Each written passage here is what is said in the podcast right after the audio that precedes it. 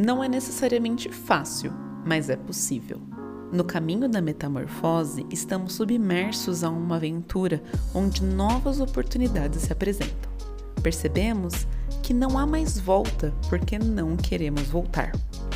Mudar pode ser assustador, mas pense nas consequências de não mudar. A zona de conforto é um lugar agradável, mas nada novo acontece lá. Às vezes, precisamos abandonar o que havíamos planejado, porque já não somos mais a pessoa que fez aqueles planos. É importante não se culpar. Toda mudança tem um tempo diferente, e esse tempo varia de pessoa para pessoa. Saber mais sobre o processo permite mais controle sobre ele. Então, se você não está conseguindo, tente pesquisar por pessoas que passaram pela mudança que você quer passar. É bom saber o destino, mas é a jornada que importa, não o destino. Não planeje um caminho árduo, faça com que a jornada seja tão recompensadora quanto o objetivo. A mudança que você quer está na decisão que você não toma. Pronto. Queria falar com quem? Júlia. Mas é a Júlia que tá falando. O meu também é Júlia. O texto que a gente acabou de ler é um texto escrito pelo psicólogo Tiago Cian Andriolo, postado no Instagram dele, arroba Tiago Cian. Eu sou a Júlia Marcolan, mais conhecida como Julia. E eu sou a Júlia Jacoldi, mais conhecida como a Matemaníaca. Meu nome é Júlia. Meu Deus, é a primeira vez! Louca, please! Ai, louca! Ai, amiga, minha primeira vez tá sendo com você. Meu Deus, eu acho que eu já sou um pouco mais experiente na arte de gravar podcast. Eu não. Nosso episódio hoje vai ser sobre mudança. E eu acho que é muito importante a gente falar que dói, né? Dói muito. Dói. Assim, é necessário, mas às vezes incomoda um pouquinho, saiu da zona de conforto.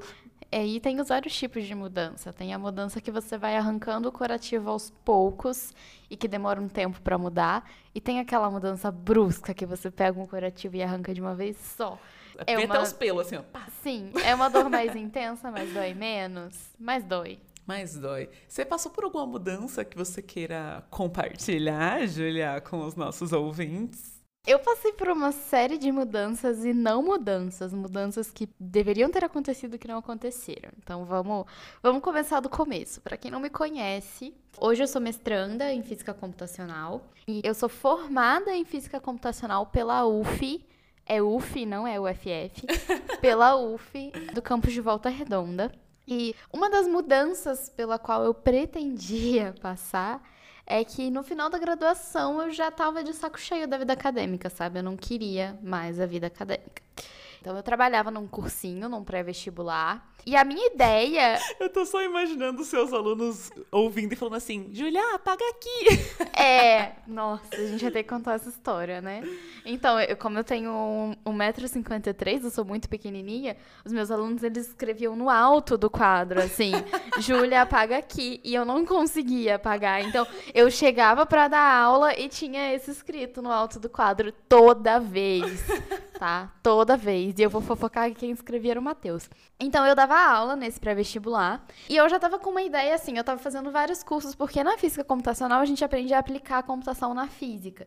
Mas outras coisas a gente não aprende tanto, por exemplo, desenvolvimento web, essas coisas a gente não tem nenhum contato. Então eu tava fazendo cursos nesse sentido para tentar realmente sair da cadeira acadêmica e ir para o mercado de trabalho. E aí teve a mudança que não aconteceu. A mudança de verdade está naquilo que a gente decide não mudar, né? Que também é uma grande mudança, que né? Porque quando você está acostumado com a ideia de que vai mudar e de repente você decide não, não mudar, mudar, é uma grande mudança. Né? Nossa, né? sim. E aí eu conheci o meu orientador. Na verdade, ele me conheceu, ele leu o meu TCC e gostou muito e achou que o meu trabalho se enquadrava muito com o grupo de pesquisa daqui. Apesar de ser uma outra área, segue numa mesma linha. Sobre o que, que foi seu TCC? Meu TCC foi da construção de um espectrômetro de Fourier Uhum. E agora o seu mestrado é? Agora eu trabalho com imagens por ressonância magnética, mas eu também trabalho mais na parte de desenvolvimento de software e criação de instrumentação, sabe? E aí o meu orientador me convidou para vir para o grupo de pesquisa dele. Só que assim, eu já não tinha mais como nem fazer a prova para ingressar no ano que eu vim para São Carlos. Eu não tinha nem como fazer isso, porque eu já tinha fechado todos os editais possíveis.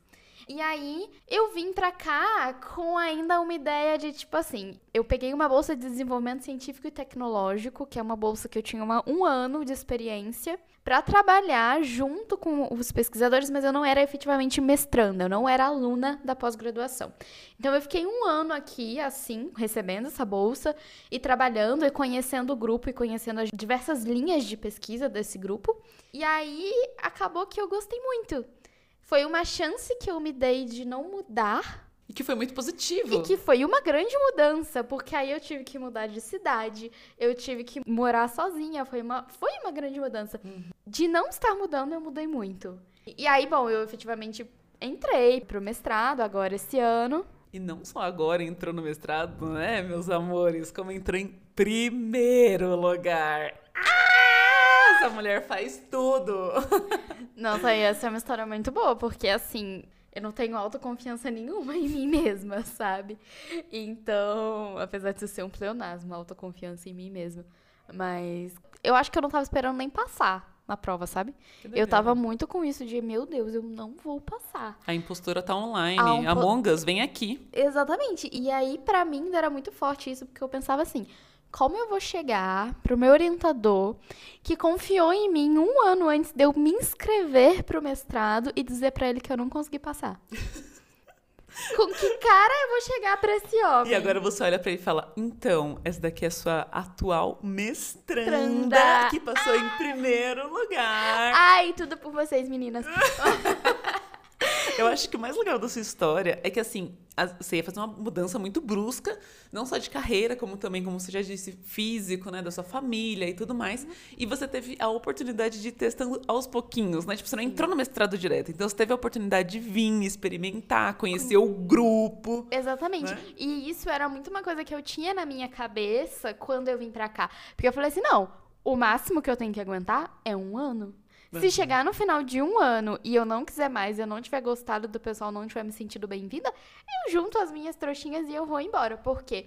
Uma coisa que eu não tenho medo na minha vida de mudar, uhum. sabe? Eu, se eu tiver que mudar de um dia para o outro, da água para o vinho, se eu precisar, eu vou mudar. E é aquilo, né? Como minha mãe sempre diz, a gente tá na época de botar o nome no SPC e dar a cara a tapa. Então é isso.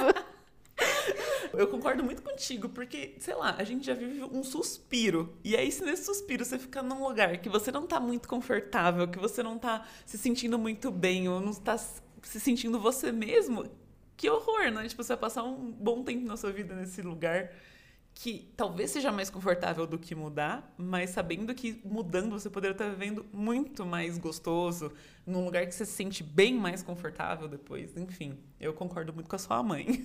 Amém, né? Quem não concorda tá errado. A mudança que eu acho que eu queria compartilhar foi uma mudança, acho que vai muito de encontro com a sua, porque também é uma mudança que diz sobre a carreira, né?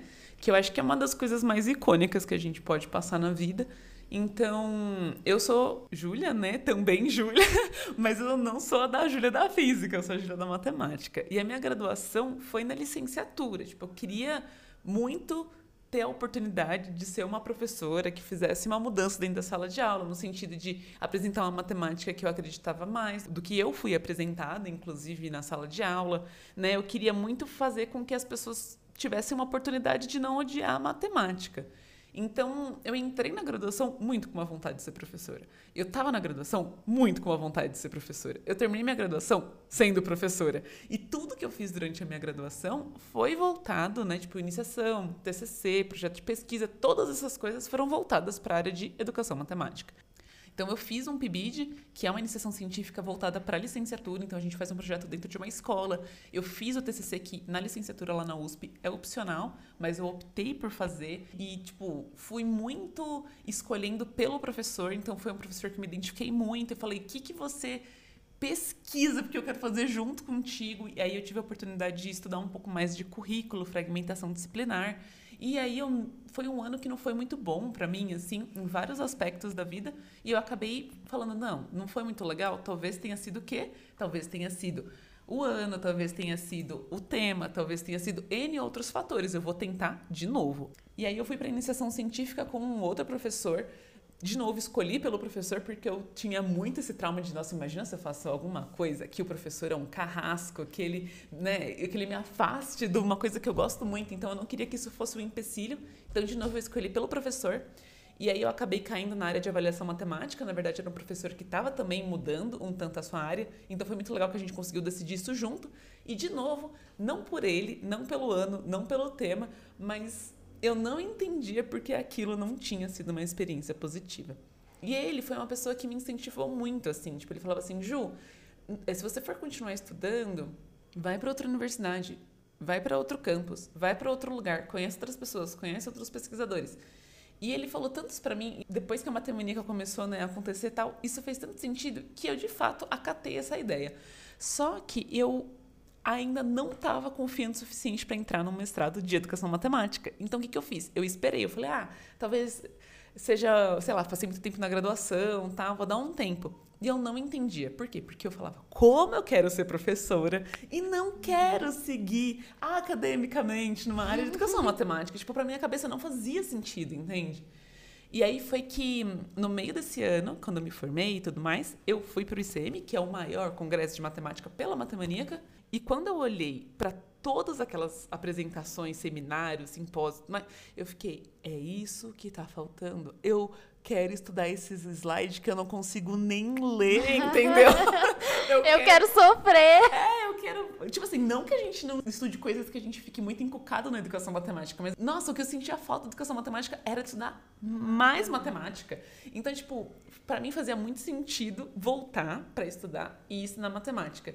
Mas eu, a Júlia Impostora também tá online, tá? Porque eu ainda não fui de cara, mesmo entendendo isso, eu ainda fui para o Canadá para estudar, tipo, para conhecer as universidades de lá e tentar um mestrado em comunicação. E aí eu olhei para mim quando voltei, eu sabe aquele filtro do Instagram que desenha um palhaço na cara? eu tava, eu olhei para o espelho e me vi aquilo na minha cara e eu falei, eu tô sendo uma idiota porque eu tô com medo, tipo, achando que eu não sou capaz de fazer um mestrado em matemática. E aí eu comecei, a partir daquele ano, eu falei, não, não vou para o Canadá, não vou fazer nada disso, eu vou ficar por aqui, porque a matemática que o Brasil produz é muito boa e o que eu preciso está aqui, então eu não vou sair do país e vou começar a organizar minha vida para poder estudar matemática de uma forma, tipo, acadêmica.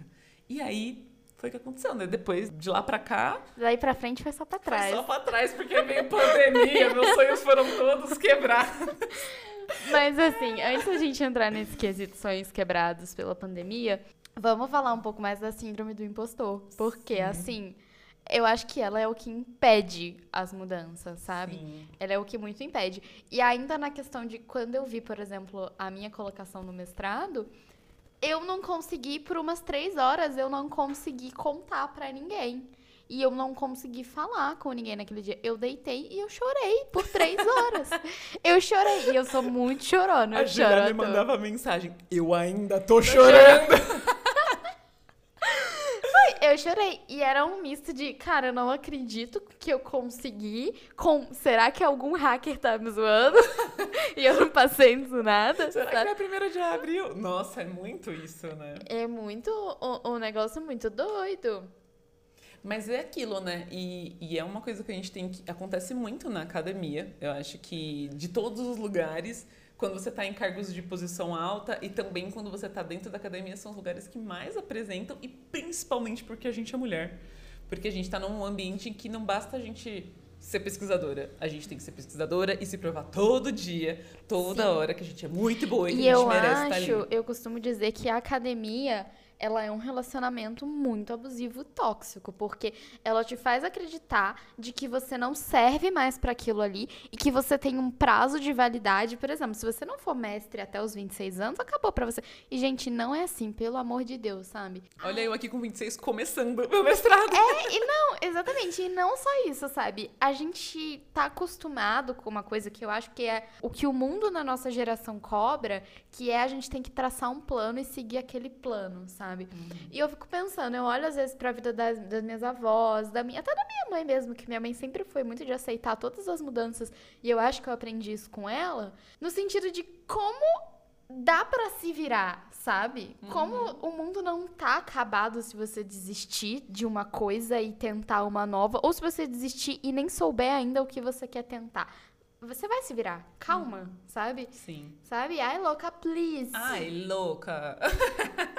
é, é muito isso, assim. Sim. E às vezes é isso, né? A gente precisa falar porque às vezes a gente também tem todo um ambiente que tá favorável e confiando na gente, e mesmo assim a gente tá querendo, tipo, não, eu não sou capaz, eu não posso, pipipipopopó. Eu tive uma sensação muito parecida com a sua com o curso de verão, né? Porque quando eu decidi isso, eu passei 2019 inteiro organizando a matemaníaca e criando ah, editor, é, agência, né? Todo mundo, um grupo legal, né? Porque eu, não, eu queria voltar a estudar, mas eu não queria deixar matemaníaca, né? Então eu me preparei toda para poder voltar a estudar. E aí quando eu fui pro IMPA, eu falei, eu sei que vai ser difícil esse curso de verão. Deixei todos os meus vídeos prontos, deixei tudo pronto. E todo dia eu me duvidava se eu devia estar ali, tá ligado? Uhum. Mesmo que eu soubesse que eu tava, tipo, sei lá, um ano e meio parada, que eu não estudava especificamente porque eu tava estudando ali, né? Que, enfim, todo dia eu ficava, nossa, que, que eu vim fazer aqui, não sei o que lá. E ainda assim, quando eu peguei a minha nota final do curso, eu falava, erraram. Eu falava assim, não é possível, sabe? Assim, que, que eu fui aprovada nesse curso e não sei o que lá. Eu fiquei duvidando de mim o tempo todo. É muito doido. Mas, assim, eu acho que o legal também dizer é que mesmo que é, você esteja aí olhando, ah, eu penso essas coisas. Não deixe que esse sentimento deixe de você arriscar, ir atrás e fazer o que você acredita, que você acha que é um lugar que você gostaria de estar. Assim como a Julia não deixou de ir atrás do mestrado, como eu não estou deixando de tentar voltar a estudar aí de uma forma, né, dentro de uma universidade e tal. Então, eu acho que o grande lance é é normal ter esse medo. É muito normal. Se isso for muito, tiver muito te incomodando, busca ajuda. Não precisa passar por isso sozinho, busca ajuda profissional, psicológica, mas é muito comum todo mundo ter esse medinho na hora da mudança. Mas não deixe que esse medo tome conta de você e faça com que você não arrisque. É aquilo, né? É a jornada. A gente tá falando isso porque a gente já passou por isso. Uhum, e é agora é fácil, a gente já tá né? calma, a gente já consegue ver a nossa jornada e dizer, mas assim, a gente a gente sente a mesma coisa que, que vocês sentem, uhum. sabe? É, é isso. E é lógico que a gente também tá falando de arriscar de uma forma planejada, de uma maneira que a gente não vai dar um passo maior que a nossa perna, né? Tipo, eu não falei vou lá só voltar e deixei a matematica toda desorganizada. Planejei e tal, né? Minha ida e tudo mais. A Julia estudou pra essa prova, né? Não é só um lance que você, tipo. É, não, eu né? estudei igual uma Tem doida. Um plano. Sabe? E, e, é isso, é tipo, estou aqui finíssima agora falando de como eu chorei me sentindo incapaz, mas quem me viu virando madrugada viu, sabe? Sim, você tava lá, né? Ver as brejas que eu tomo, ver os tombos que eu levo, é. né? é mas isso. então, tem uma coisa de mudança que eu acho que é muito parecida na nossa jornada mais recente, que é quando você decidiu ir pro IMPA, você mudou no começo de 2020, Sim. ano da pandemia. Quando eu vim para São Carlos passar esse meu ano teste, foi 2020, início da pandemia. Uhum. E, e aí eu acho que a gente tem duas jornadas muito diferentes, porque eu me senti muito acolhida por São Carlos e pelo meu grupo de pesquisa, mesmo na pandemia. E eu acho que com você não foi bem assim, né? Não foi bem assim, né? Foi. Eu já tinha passado o verão e na semana que eu fiz a minha mudança, deu lockdown no Rio. Mas a minha mudança foi o quê? Colocar as minhas coisas no carro e descer na casa da senhora que estava me acolhendo no verão né, da minha super amiga, mas ela é uma amiga de 70 anos, né? Que quando eu saí para ir pro IMPA um dia num evento, num congresso, no mesmo dia veio um e-mail que uma pessoa tava com Covid. desse congresso. Então eu não podia mais voltar para casa da moça que estava me acolhendo. Eu não tinha visto apartamento ainda, sabe? Eu estava na primeira semana. E ela falou assim: Ju, se você precisar ficar aqui 15 dias, tal, para ver apartamento, escolher um lugar para ficar, ela foi super acolhedora. Mas eu já não podia mais voltar para aquela casa. E eu tava o quê? Com meu material, uma troca de roupa, e eu fiquei um mês sem ver as minhas coisas, né? Tipo, foi aterrorizante num lugar que eu não tinha amigos direito, que eu não consegui fazer vínculo com o pessoal que tinha acabado de ingressar no mestrado, né? Eu ainda não estava aprovada, mas aí a minha aprovação não veio mesmo, né? Porque ninguém sabia o que fazer da vida, eu acho que ninguém ingressou naquele momento, né? Até o pessoal que entrou em janeiro, ninguém mais foi anunciado de ingresso. E aí começou só a vir problemas atrás de problemas, porque aí a matemaníaca já começou a ter várias questões técnicas, porque eu não estava com meu equipamento, eu não estava na minha casa, eu não conseguia gravar vídeo direito, eu não tinha uma casa, eu não tinha as minhas coisas. Eu estava fazendo uma disciplina com pessoas que eu não conhecia, num lugar que eu não tinha intimidade. Tipo, foi só uma grande bola de neve, assim. Mas uma coisa que foi positiva foi que eu também voltei a dar aula, então foi algo que me animou, né? Que, tipo, me manteve, muita psicóloga no meio do caminho. Mas com o tempo eu percebi que eu, se fosse para voltar a estudar dos moldes que eu estou me propondo, que é trabalhando e estudando junto, eu não tô disposta a estudar em tempo de pandemia. Eu não estou disposta, tipo assim, o meu planejamento cabe, né, na minha bolha da proteção aqui, eu consigo optar por não fazer o mestrado agora, porque é isso, né? Olhar e falar, eu vou dar um passo atrás para depois avançar mais.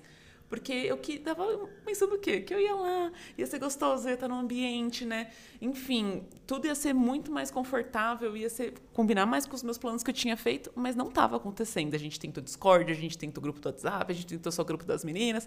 Nada disso foi, uhum. né, acontecendo de verdade para mim, né? Então eu falei, tá tudo bem, porque não era isso que eu tinha planejado, não era por isso que eu tinha voltado a estudar. Eu não estou numa grande corrida, eu posso continuar estudando aqui, sozinha e quando me sentir mais confortável, eu volto a estudar, tipo, tento novamente ingressar no mestrado. Então foi uma decisão de dar um passo para trás naquele momento. E eu quando eu vim para cá, na verdade, eu já estava num grupo de pesquisa que era um grupo grande, e eu dei muita sorte com a primeira turma que eu fiz, que foi uma turma que me acolheu muito assim dentro do mestrado. Então, para mim foi assim, eu me senti acolhida desde o primeiro momento, uhum. sem, sem nem pensar duas vezes sobre isso, sabe?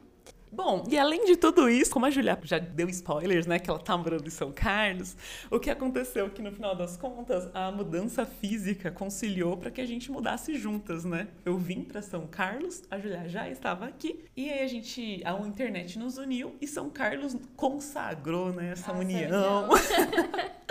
e a gente tá o que hoje morando juntas. Então, como o nosso episódio é sobre mudanças, a gente vai inaugurar o nosso quadro. Quadro qual Júlia disse isso, que é um quadro onde a gente vai falar sobre cinco tópicos de alguma coisa e nosso intuito é sempre demonstrar que somos a, mesma, mesma, pessoa. pessoa. É. e hoje nossas cinco coisas vai ser cinco coisas que a gente observou uma na outra antes de morar junta. É a Júlia que tá falando? O meu também é Júlia. Eu queria saber com quem você quer falar. Aqui é São Carlos, Alameda Ai Ai. Você tá dando meu endereço?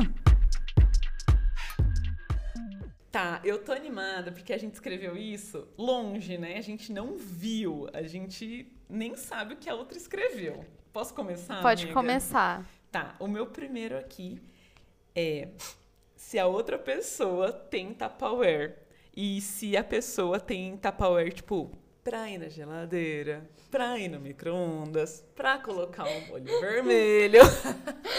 Por quê? Porque. Eu tô rindo porque esse é o foi o que eu olhei na Julia, mas é uma grande questão no sentido de o que, que você tem que você está disposto a compartilhar com outra pessoa? Se, se você compartilhar, a pessoa tem os mesmos hábitos que você, eu se acho a pessoa que... tem o mesmo hábito de cuidado que você, que por exemplo... Se, se ela entende a importância dessa coisa para você, né? Sim, porque um Tupperware é muito caro, gente. Sim, eu tive que abrir um consórcio, né, amiga? Eu tô pagando meu consórcio ainda. Eu tô na prestação 7 de 10. Ai, Amiga, quer dizer que você também olhou meus Tupperware? Ou melhor, meu cuidado com os Tupperware? Eu olhei, eu olhei assim, falei, não, deixa eu ver se essa mulher sabe qual é o Tupperware. Porque tem Tupperware que se você coloca no freezer, ele estraga, porque ele não volta a encaixar e a vedar mais como o Tupperware veda, sabe? Uhum. E aí a gente, eu, eu olhei, porque eu tenho assim os Tupperware de cada coisa. E aí quando eu vi Júlia me perguntando se esse Tupperware podia ir no freezer, eu falei, pronto. É isso, vamos casar. É isso. E aí o engraçado é que essa também tinha sido a minha primeira coisa, né? Sobre o Tupperware, sobre esse cuidado com o Tupperware, e é nesse mesmo sentido. E eu acho que a gente tem uma história maravilhosa, porque eu tenho uma jarra de suco, que é aquela jarra mais tradicional da Tupperware. Se sua tia e, sei lá, você, sua mãe, alguém da sua família curte muito Tupperware, você sabe que jarra que eu tô falando. E aí eu falei, Julia, eu tenho essa jarra aqui, amo essa jarra, coloco- gosto de pôr suco nela na geladeira, né, pra estar sempre com suquinho aqui em casa, pipipi, popopó. A Julia olhou pra mim e falou assim, eu tenho um igual, mas é do meu tamanho. Mas ela é minúscula. É porque Tupperware é um negócio caro, né? Então, quando eu vi o preço da jarrinha pequenininha, eu falei, não, com certeza é grande, né? E comprei, e não era. Narrador, não era. Não era. Quem aí? A gente tem um padrinho já rolando solto, que é se você quiser apoiar o nosso, o nosso podcast, o nosso projeto aqui, a gente quer pagar o Vini, que é nosso editor, a gente quer comprar microfones de melhor qualidade para vocês ouvirem nossas vozes sedutoras. E você pode apoiar no Padrim. Uma das categorias é participar de um grupo no Telegram. E aí, quem tiver lá nesse grupo, a gente vai enviar nossas fotos com a jarrinha. É isso, gente, é isso. Miga, vai lá, seu segundo. Eu coloquei esse. Se você achava necessário passar uma vassourinha, sabe, no meio da casa durante a quarta-feira, sabe? Aonde o padre passa. Amiga, o meu segundo é hábitos de higiene. Conversar antes pra não se estressar depois. Será que ela separa a roupa pra lavar? Eu perguntei isso pra Julia antes da gente se mudar. Separa a roupa? Aí Eu, claro. Não, mas assim, eu não tenho muito o que separar, porque eu tenho duas categorias de roupa: roupa preta E as outras? e as outras, sabe? E tipo assim, a Julia sempre me pergunta quando vai lavar roupa, porque ah, eu odeio lavar roupa. E eu gosto muito de lavar louça e cozinhar. Então a gente dividiu assim: eu cozinho, lavo a louça e a Júlia faz a roupa. E aí ela, qual roupa você tá precisando lavar? Eu, preta, né, amiga? Porque 99,9% das minhas roupas são pretas. Assim como a rejeição da Carol com K.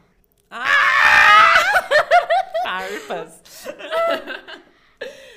Ai, Vai, gente. então qual era o seu terceiro? O meu terceiro é respeitar a individualidade. Porque assim, a gente sabe que quando a gente mora junto, eu sou uma pessoa que gosta muito de conversar, pipipipopopó. Se eu acordo e vejo que a Julia tá acordada, eu quero o quê? Pular na cama. Aí você fica assim, será que pra Julia tudo bem?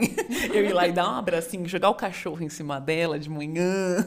Então eu coloquei aqui o, o lance da intimidade, né? Tipo, e eu acho que isso foi muito importante pra mim, porque em época de pandemia, a gente vai passar o quê? 90% do tempo em casa. Então é muito importante você saber quando ela tá disposta, quando não tá, se essa comunicação é clara ou não, respeitar o tempo que a pessoa só quer ficar deitada olhando no celular, sabe? Enfim, eu acho que isso era uma coisa muito importante pra mim. O meu terceiro era, na verdade, sobre estender a cama de manhã.